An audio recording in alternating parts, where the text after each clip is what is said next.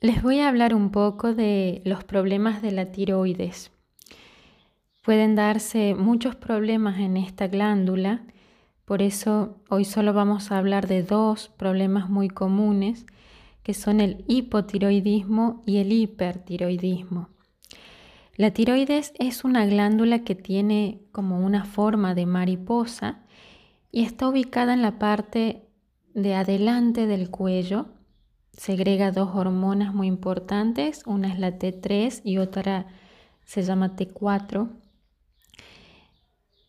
Y al estar ubicada en este centro, que es la zona de la laringe, representa mi capacidad principalmente de expresión, tanto mi expresión verbal como mi expresión en la acción, en lo que hago. Representa esa capacidad de expresar lo que deseo, lo que pienso, lo que siento, lo que soy. Y cuando no logro hacerlo naturalmente, cuando no logro expresar todo esto, cuando tengo dificultades para expresarme, esta glándula puede comenzar a afectarse en su funcionamiento normal y pueden comenzar a aparecer diferentes formas de patologías. En el caso de presentar hipotiroidismo o hipertiroidismo, el conflicto que vive la persona está relacionado principalmente al tiempo. Son conflictos que se asocian a conflictos con el tiempo. ¿Por qué? Porque la tiroides es la glándula encargada de regular la velocidad de los ciclos naturales de la biología humana y marca el ritmo de acuerdo a la necesidad sentida de la persona. Por eso se lo relaciona con lo temporal, con la línea de tiempo, con la velocidad.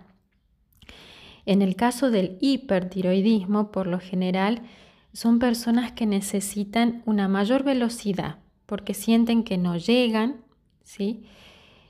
Y la tiroides entonces les aporta lo necesario desde lo metabólico para acelerar, para no parar hasta terminar y así lograr eso que sentía que no iba a llegar.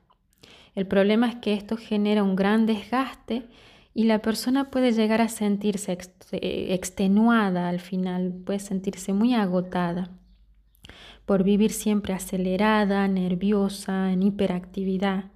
Por ejemplo, el caso de una persona que atendí que trabajaba y trabajaba sin parar, no podía frenar.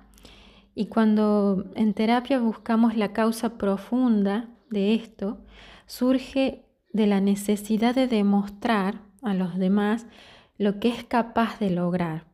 ¿Por qué? Porque en su infancia siempre se había sentido que, la trataban como inútil y, y de que ella no era capaz. Entonces cuando logra tomar conciencia de este origen emocional y liberar ese resentir, comienza a generar los cambios internos que la llevan a sanar. Eso por un lado, esto es un ejemplo del hipertiroidismo. Por otro lado, en el caso del hipotiroidismo, es como que la tiroides se adapta para darme tiempo, es lo opuesto, enlenteciendo el metabolismo. Cuando, por ejemplo, mi sentir es de no querer terminar algo, no querer cerrar una historia, eh, no querer dejar una etapa y pasar a otra, ¿sí? porque en esta etapa me siento eh, bien, se siente lindo, tranquilo. ¿Sí? Por ejemplo, y no eh, quiero que se acabe esa etapa en la que estoy. Eso por un lado puede ser también que tengo mucho miedo al cambio, a lo nuevo de la etapa que sigue, a lo que me puede deparar el futuro si doy ese paso a lo que sigue en mi vida. Y si la etapa que sigue en mi vida me genera miedo o me genera desconfianza porque tengo creencias negativas sobre esa etapa que viene o porque tengo referencias o antecedentes familiares negativos sobre esta etapa que sigue, nunca querré estar en esa etapa porque simbólicamente en mi interior significa la perdición, significa algo malo. Por vivir así, con miedo y rechazo a lo que sigue, la persona puede sentirse muy cansada porque hay un desgaste energético, se siente desanimada, agotada, por lo que funciona como ralentizada.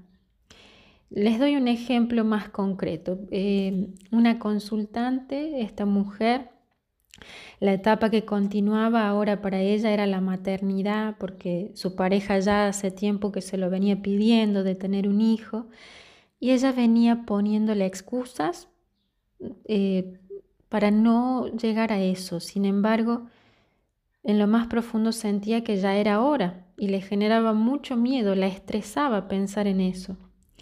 A ella le estaba tocando abrirse a esa nueva etapa, pero en su historia familiar la maternidad significaba dolor, sufrimiento, sacrificio por demás por todas las experiencias de las mujeres de su familia.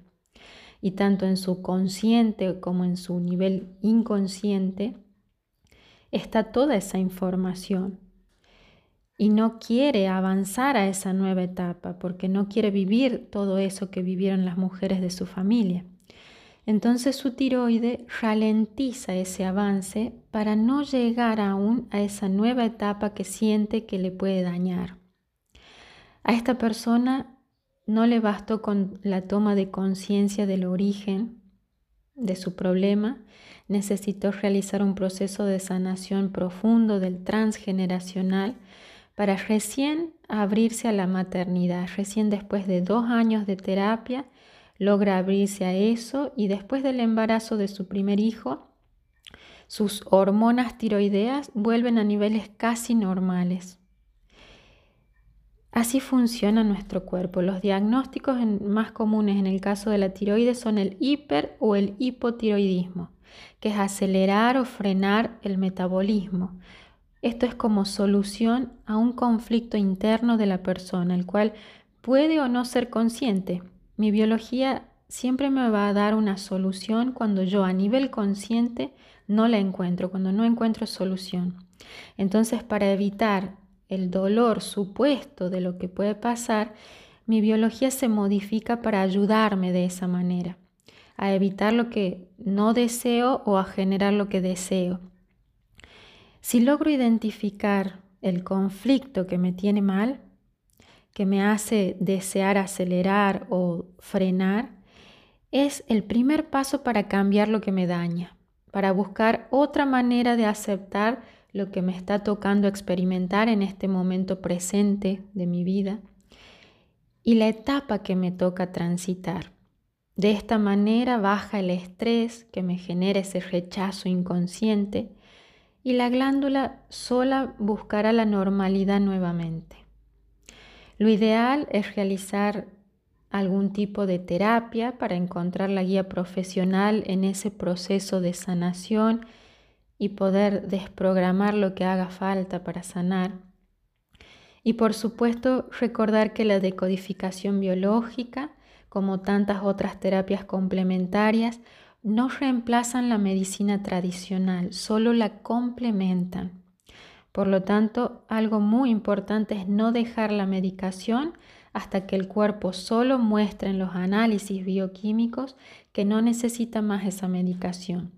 Y esto debe hacerse con la guía médica para poder dejarla paulatinamente hasta que la glándula se hace cargo de esa dosis que administramos por vía oral. Bueno, espero que esta información les sea útil. Me despido ya, les abrazo fuerte Chao, chao a todos.